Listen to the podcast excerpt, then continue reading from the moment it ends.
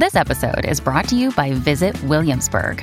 In Williamsburg, Virginia, there's never too much of a good thing. Whether you're a foodie, a golfer, a history buff, a shopaholic, an outdoor enthusiast, or a thrill seeker, you'll find what you came for here and more. So ask yourself, what is it you want? Discover Williamsburg and plan your trip at visitwilliamsburg.com. Estamos de vuelta con la revista informativa Buenos Días Americano, junto a Nelson Rubio, Jolly Cuello y Gaby Peroso, por Americano. Por supuesto, información que igualmente ha acaparado la atención en Estados Unidos y el mundo es todo lo que tiene que ver ah, con la situación que se está viviendo actualmente en el conflicto, el conflicto entre Rusia y Ucrania. Ha habido la participación del presidente Volodymyr Zelensky en las últimas horas y ha sido ah, llamativo el hecho de que se dirigiera por primera vez a América Latina, a los países de América Latina, pidiendo apoyo y pidiendo evitar se siga ah, dando sustento material, cualquier tipo de negocio con el gobierno ruso. Bien, eh, es por ello que le vamos a dar eh, la bienvenida al encargado de la Cancillería de Ucrania para América Latina, quien nos recibe nuevamente desde Kiev. Muy buenos días, eh, hablamos con Ruslan Spirin. muy buenos días, quería que justamente nos señalara la importancia de este encuentro por primera vez directamente con los países latinoamericanos. Muy buenas tardes. Si pueden subir un poco la voz porque casi no escucho a ustedes. Ojalá que ustedes me puedan escuchar mejor. Sí, ya, ya el director acaba de recibir esta indicación. Quería que justamente nos señalara por primera vez el presidente de Ucrania se puede dirigir directamente a Latinoamérica. Trató de hacerlo a través del Mercosur, sin embargo esto fue impedido. La importancia de este encuentro.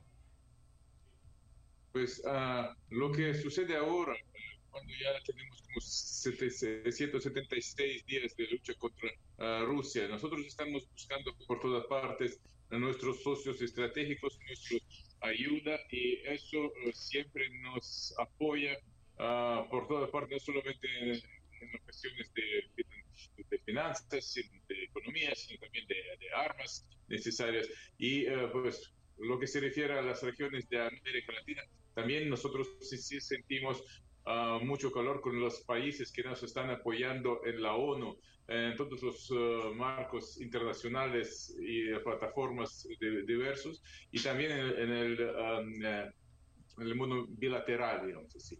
Así que para nosotros uh, el apoyo mundial es esencial porque uh, eso es lo que falta para ganar esta guerra. Lo que sucede es que Rusia pensaba que iba a pues, conquistar nuestro país en unos 3, 4 días. Pensaron que sería un paseo nada más, uh, pero al fin nosotros ganamos uh, este, esos periodos y esos cuatro días y llegamos al momento cuando ya más que cinco, casi seis años está resistiendo uh, Ucrania contra ejército segundo, se supone, segundo más grande del mundo, y eh, ejército que es 30 veces más grande que ucraniano. Así que nosotros ya sentimos este dolor que cuando los eh, ocupantes invasores vinieron con sus tanques y técnica ofensiva para ocupar nuestras eh, ciudades, y pues lo que han hecho aquí alrededor de la capital de Ucrania, aquí cerca de las ciudades de Bucha, Irpin, Gostomel, eso sería algo terrible porque no, no, simplemente mataron a la gente o y ellos están, estaban violando las eh, mujeres al frente de los niños, violaron a los niños al frente de los padres, cortaron las eh, narices y eh, orejas, sacaron los dientes y ojos. Y eso sería tan horrible que pues, toda la población ucraniana se enojó, tanto que nosotros levantamos pues para ayudar a apoyar al ejército. Así que con claro, ahora ese, sin arma, con arma, nosotros fuimos a todos los ucranianos para este, defendernos y eh, eh, seguimos repelando uh, heroicamente contra este ejército, uno de los más grandes del mundo. Pero resulta que pues este ejército no pudo lograr sus objetivos y no alcanzaron de...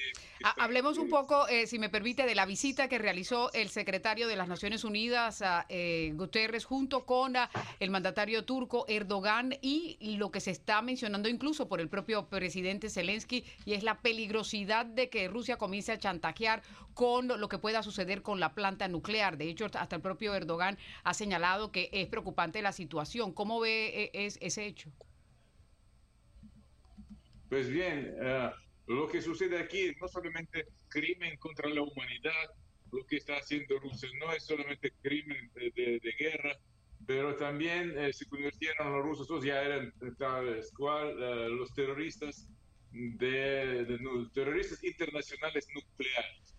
ahora la ONU está considerando, pues intenta este, justificar o nombrar este país como eh, patrocinador de terrorismo, o mejor decir que es, eh, este país es el terrorista número uno en el mundo. Y eh, en la planta central, este, este central nuclear de Zaporilla, ah, sucede que rusos pusieron ahí sus armas y pues han puesto las minas, trajeron ahí los explosivos. Y eso quiere decir que rompen todos los reglas de uso de energía atómica mundial, mundialmente reconocido como siempre lo hace Rusia, viola las, las reglas ah, y todo el sistema de seguridad y el sistema legislativo mundial, internacional. Ah, así que han puesto esas minas y dicen que quieren, pues, eh, o que, que, que esa central debe pues, permanecer a Rusia o a nadie.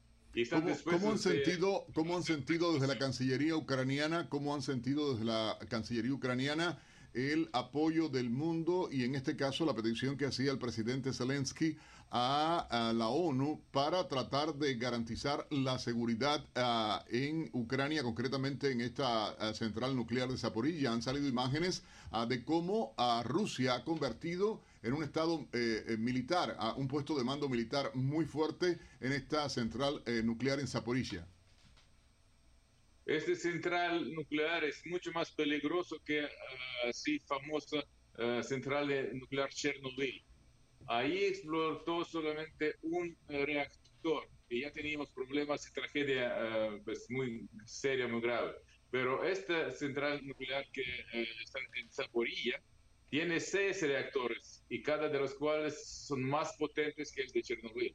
Así que como si fuera 10 veces más peligroso y la mitad del mundo puede ser contaminada y pues explodir todo.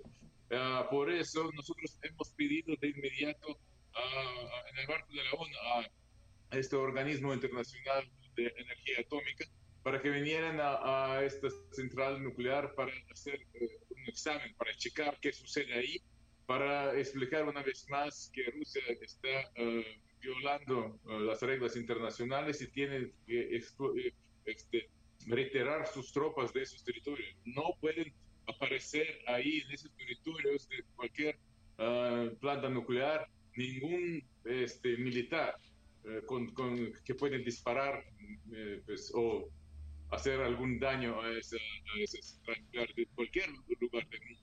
Embajador, eh, embajador, ¿ustedes no temen que baje mucho el, el, tema de la opinión pública? Ya no vemos al presidente de Ucrania tan eh, recurrentemente en cada uno de los países. De alguna manera el mundo se va acostumbrando al conflicto y esto obviamente actúa en contra del pueblo ucraniano.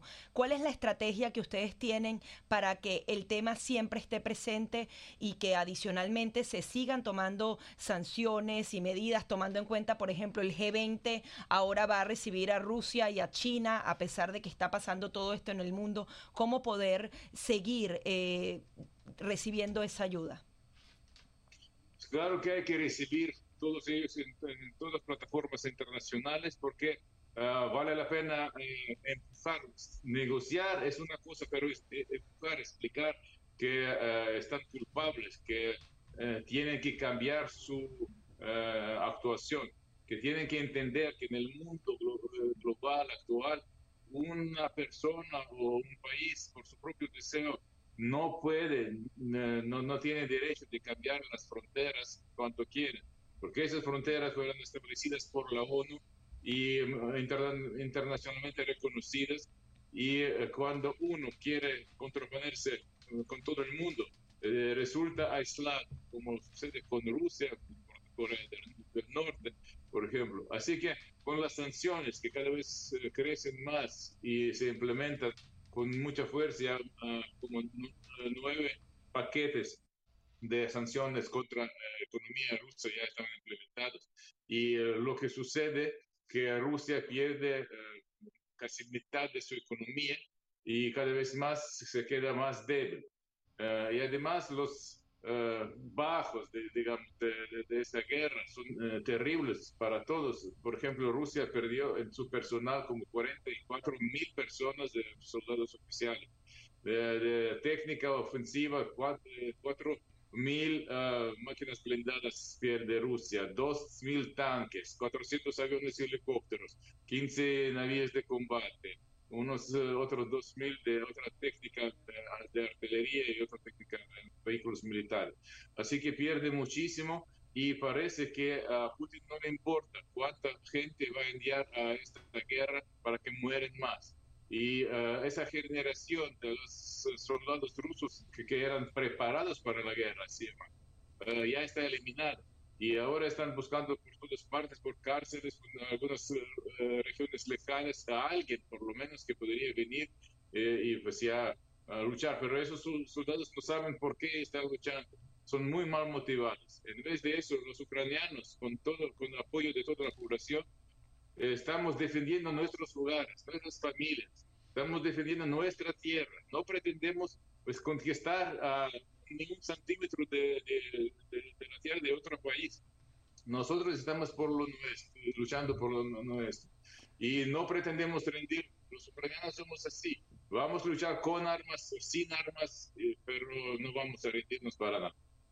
Bueno, queremos dar las gracias a, Ruslan Spirin, encargado de la Cancillería ucraniana para América Latina, por sus eh, declaraciones para Americano Media. Buenos días, americano, a través ah, de, bueno, o desde a, eh, Ucrania, concretamente en Kiev, está él en este momento. Así que gracias a Ruslan por eh, toda esta información.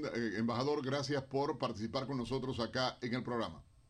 Muchísimas gracias por su apoyo y por favor que distribuyan la información eh, pues, verdadera, correcta y que está pues, alternativa para esta desinformación y propaganda rusa. gracias. gracias a usted por sus declaraciones en Buenos Días Americanos. Hacemos una breve pausa y regresamos con muchísimo más a través de Buenos Días Americanos.